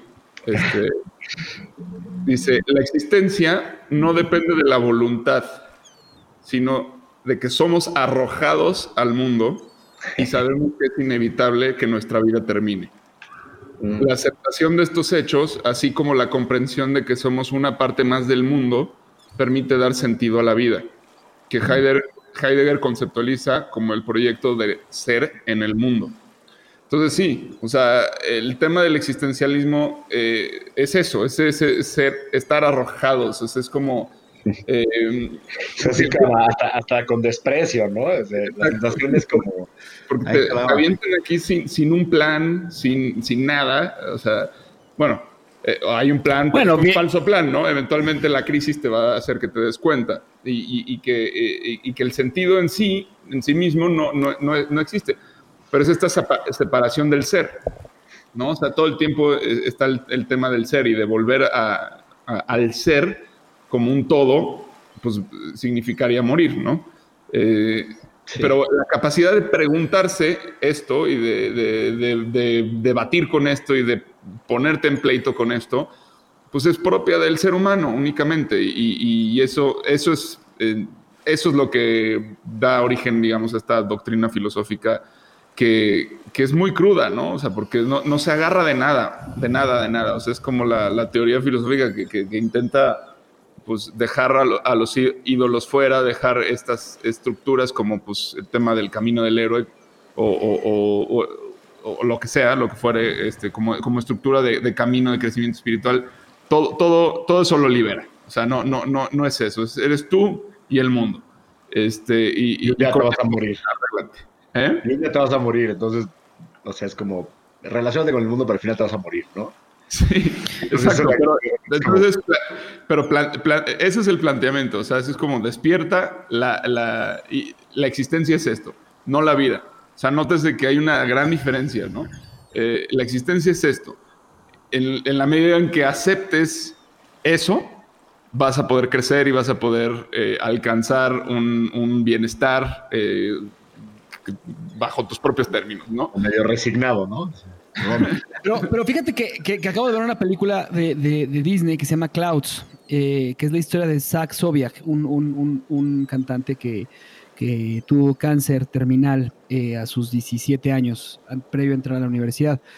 Y la, la, película, veanla, se la recomiendo en Disney Plus. Es una película este, típica de Disney, con toda una historia bien, bien, bien entramada, que camino del héroe al 100%. Pero lo más interesante de todo esto es lo que arroja la reflexión de un niño con cáncer terminal, porque todavía sigue siendo un niño, ni siquiera tiene 18 años, eh, y, que te, y que dice: no, no, no entiendo por qué se nos tenemos que dar cuenta de que estamos enfermos para poder vivir.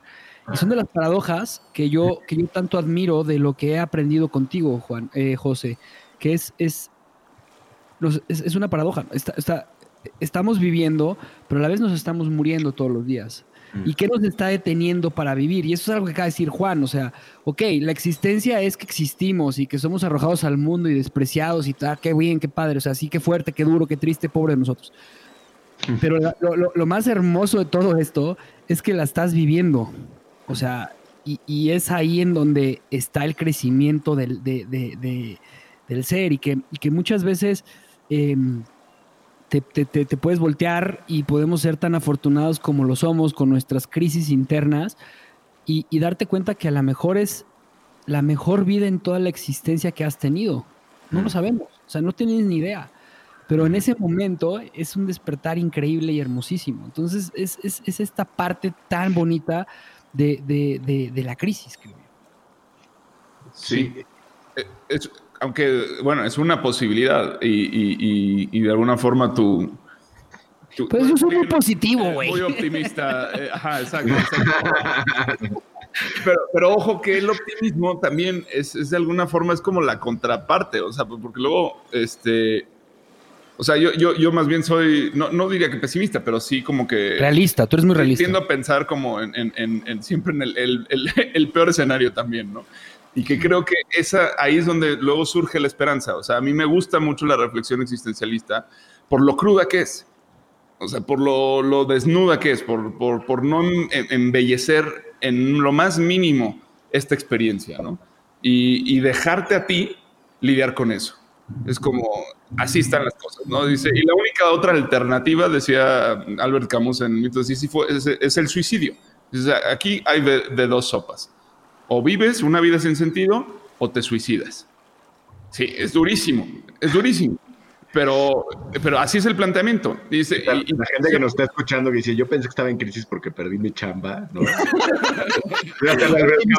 Oye, yo, estaba sentido yo estaba haciendo la pregunta, la pregunta, ¿cómo ayudamos a la gente? Y Juan ya está diciendo que parte de, de, de, lo que puedes decir en tu vida es, bueno, está el suicidio. Bueno, bueno no Juan, Camus, ¿no? No, no, no, y sí, y sí. Y sí, porque puedes suicidarte en, en, no, pero no, no, no el suicidio físico, sí el suicidio físico. Sí, ah, okay. físico. A pesar que estaba haciendo más al tema no, no, no, no, no. espiritual. Literal, es literal. O sea, el, el, el, dice, o sea, Camus plantea esto, son estas dos vías. O sea, o vives una vida sin sentido o te suicidas. Entonces, ¿cómo le hacemos para no, para no suicidarnos? ¿no? Entonces, de eso se trata este libro. Y se llama el mito de Sísifo porque justamente el Sísifo fue castigado por los dioses, arrojado a una condena en la cual tenía que subir eh, una piedra eh, sobre un cerro y, ese, y, al llegar arriba la piedra se volvió a caer y la tenía que volver a subir y así hasta el infinito. Entonces, eh, o sea, es, sí, sí, fue el héroe de lo absurdo, del absurdo. ¿Por qué? Porque aprende a disfrutar eso. a, mí, una de las cosas que, que, este, mucha gente me dice, ¿no? O sea, cuando estamos en estos procesos en, en, los programas que hemos desarrollado, ¿no? Este, pues no sé, ¿no? Siempre, siempre en esta parte de, quiero trabajar un tema con mi papá o con mi mamá o con este amigo mismo y tal, ¿no? Eh, y, y, y, un poco la o, o luego los que me das, más risa me dan es, sale un tema clarísimamente vigente y doloroso, ¿no? Y inmediatamente después te dicen, bueno, pero eso ya lo trabajé en terapia, ¿no? Entonces es ok, está bien. Eh, que es un poco esta, esta idea de, de, de, pues de Sísifo de, estar subiendo la piedra, ¿no? Porque al final les digo, a ver, o sea, van a tener este tipo de experiencias, ¿no? Cuando, cuando involucra también los psicodélicos y todo lo demás, que te va a permitir ver un montón de cosas sobre, sobre tu existencia, sobre tu vida, sobre tu pasado, sobre tus heridas, etc. Pero de nada sirve hacer esto si no, si no lo acompañas después de una práctica, ¿no? Que, que, que, que te haga más consciente y que, y, que te permita como transitar eh, la vida con menos aflicción, con menos apego, con menos drama, pero va a regresar. O sea, esa herida de tu mamá, esa herida de tu papá, se va a aparecer. Y se va a aparecer al, correspondiente al nivel de conciencia que tú has desarrollado. O sea, no, no, no, no, llegamos al punto donde ya somos conscientes y por lo tanto nos liberamos de sufrimiento. Si eso sucediera, este, yo creo que yo ahí sí confío en las, en las escrituras búdicas este, o eh, del sánscrito donde, donde, donde hay un proceso de iluminación y te disuelves, ¿no?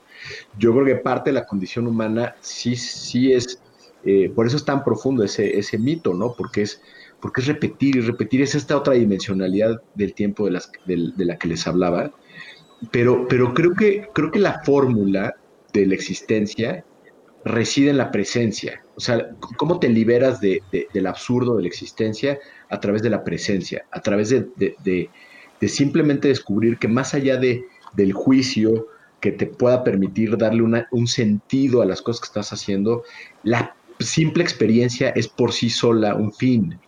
Eh, y, ahí es donde, donde, donde creo que cuando comprendemos esto, podemos, sin tener que quemar las naves e irnos en una combi hippie a Puerto Escondido. En una balsa de náufragos. una balsa de náufragos. Eh, resignificar muchas de las cosas que hacemos y cómo las hacemos y desde el lugar donde las hacemos. Eh, entonces, para mí, para mí ejercitar la, presencia es, es, es, una forma, es para mí la forma más pura de conectar con quien realmente somos. Eh, y, y, y, y, cuando estás realmente presente, eh, el sentido de los juicios, el sufrimiento, la, la, la, sensación de que no voy a poder, la frustración, se ve prácticamente disminuida a, cero. O sea, la preocupación, el miedo, eh, la escasez, creo que son todas manifestaciones de un ser que no está presente, de un ser que está donde tu control lo toma el ego y donde, y donde, y donde pues, obviamente eh, estamos proyectando al futuro nuestras heridas del pasado, ¿no? Creo que esa es una forma eh, muy poética, pero muy realista de entender qué es lo que nos pasa cuando no estamos presentes.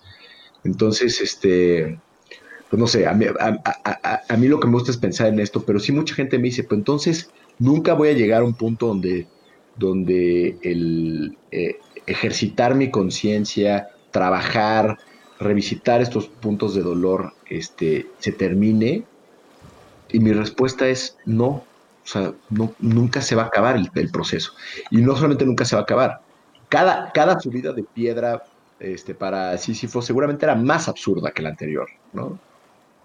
Eh, seguramente era más difícil incluso, ¿no? O a veces más fácil, ya te la sabes, ¿no? Hay una serie que está buenísima, la recomiendo mucho, es Dark, no sé si la vieron por aquí.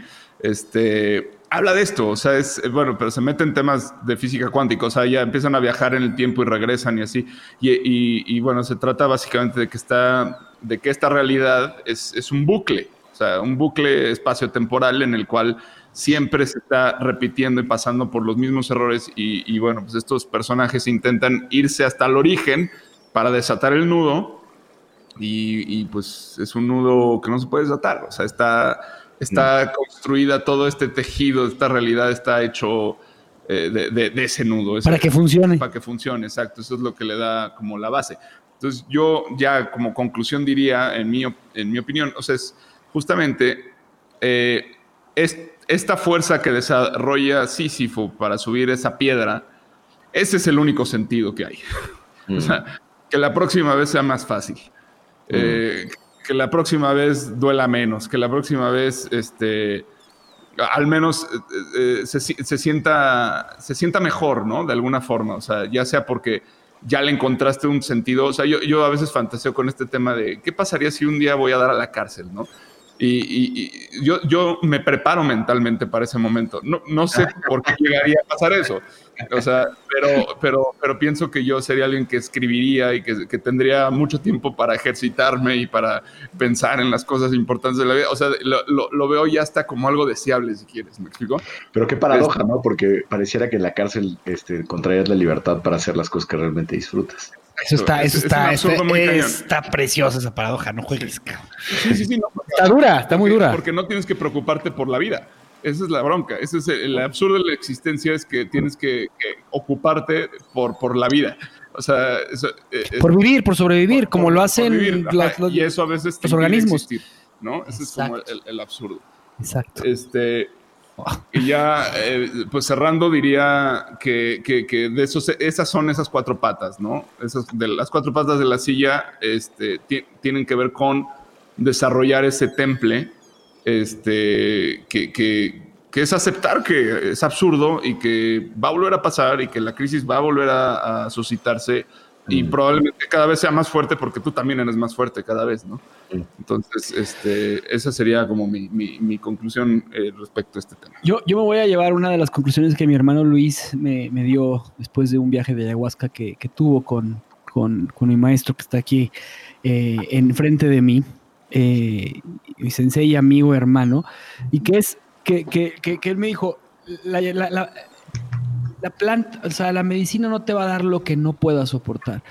Y, es ahí donde yo entré a la parte de, de, sí, sí, desde lo, que dice Camus. O sea, la piedra que cargas no, no va a ser más pesada de lo que no puedas cargar. ¿no? Entonces, eh, y ahí, ahí quisiera reflexionar en, en, en el tema de, del juicio.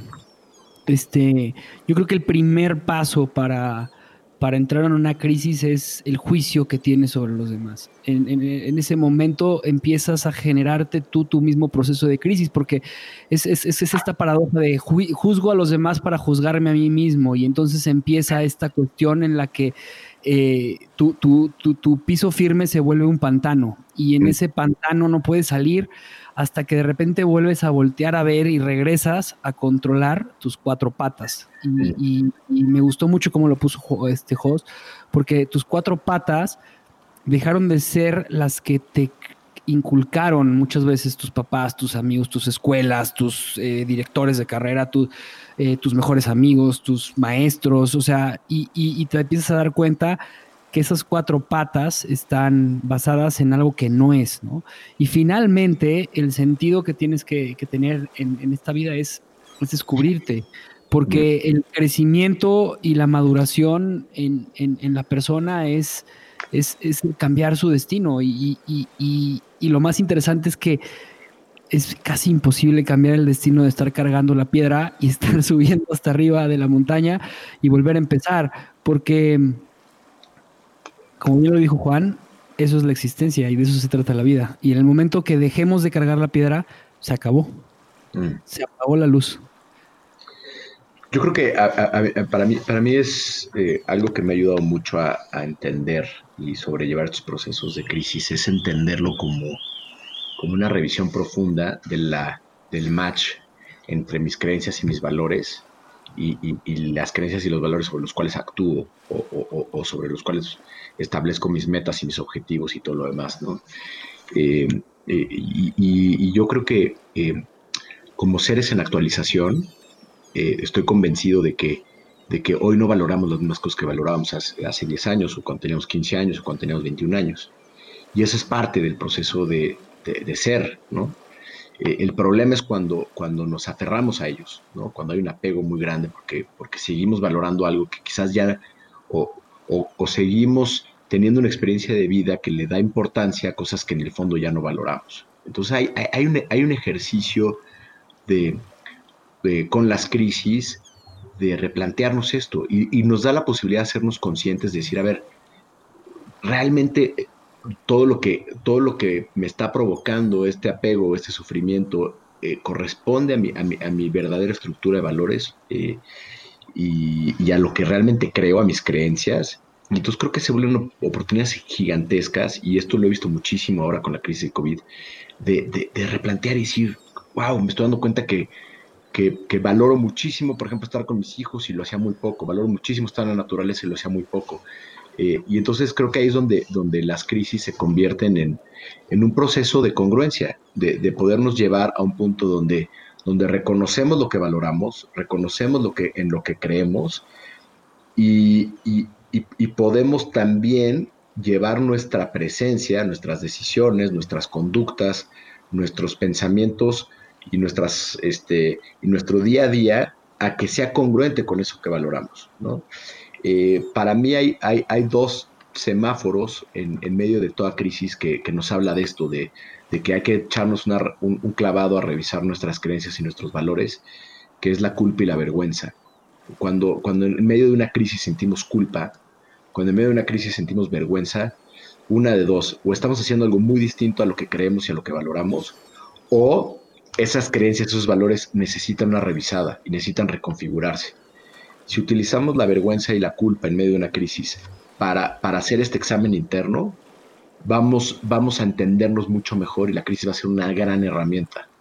Si, la, si esta culpa y esta vergüenza la convertimos en aflicción y en, en, el, en el látigo con el cual nos vamos a azotar, ¿no? que pasa mucho con la culpa y con la, o con la vergüenza, y vamos a profundizar eh, esta, esta o, vamos a apuntalar sobre nuestra propia eh, autoseguridad y, nuestro autoconcepto hasta el punto de, respondernos a nosotros mismos que, no valemos y que no, y que no tenemos un espacio en este mundo, entonces estamos cometiendo un suicidio anticipado, que va a hacer perder todo tipo de motivación, todo tipo de ganas, todo tipo de, impulso por, por movernos, ¿no? que motivación al final es movimiento, falta de movimiento, este, y pues, y pues es, es, es, es dejar de vivir, ¿no? No importa cuánto tiempo más tu cuerpo físico siga este, latiendo, ya, ya interrumpiste ese proceso de vida, ¿no?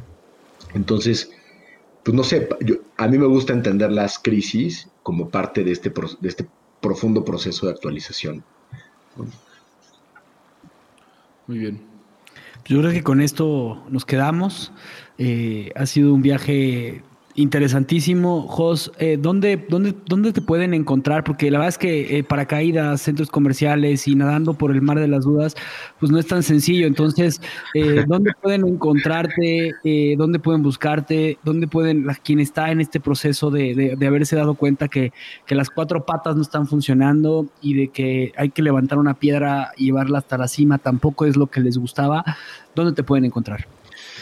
Eh, bueno, el proyecto de Field Reborn, eh, eh, que hacemos diferentes programas y, diferentes actividades, la verdad, muy padre, no, no, no, es, no es nada ñoño, este, es arroba feel.reborn, estamos en Instagram principalmente, y yo en lo personal también estoy en Instagram como arroba casasjosé, y ahí pues es lo, creo que ahorita lo más, lo más fácil para, para, conectar y también por si alguna alguien este, quiere tener a lo mejor una charla, entender un poquito más las diferentes posibilidades, porque no es nada más los programas, también hay procesos individuales de, acompañamiento, en fin, hay como muchas cosas que hemos estado este, trabajando que, que, pueden ser herramientas útiles, tampoco digo que sea la única ni la mejor, este, son, es una herramienta y, y habrá personas que les, que les funcione extraordinariamente bien, habrán otras que no, y creo que mucho tiene que ver con, con, la intuición y con,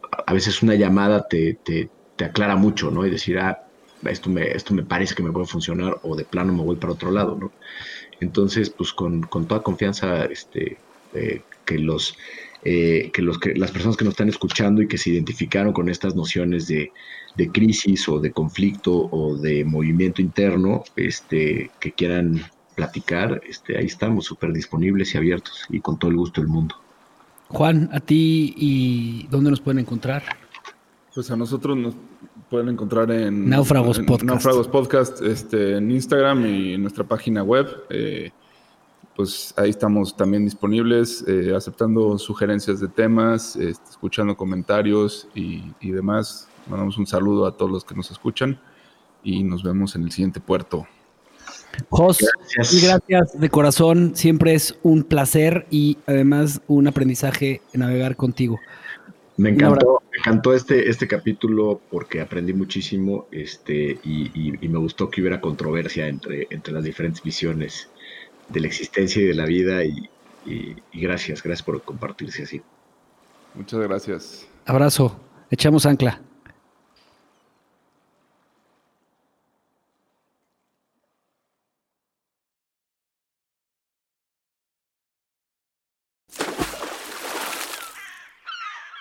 Gracias por escuchar nuestro programa. Te invitamos a seguirnos y a interactuar con nosotros en redes sociales. Tu opinión es muy importante para nosotros. Queremos saber lo que piensas sobre los temas que tocamos y sobre cómo podemos mejorar. Búscanos en Instagram, Facebook y YouTube. O en nuestro sitio web, naufragospodcast.com. Buen viaje. Nos vemos en el siguiente puerto.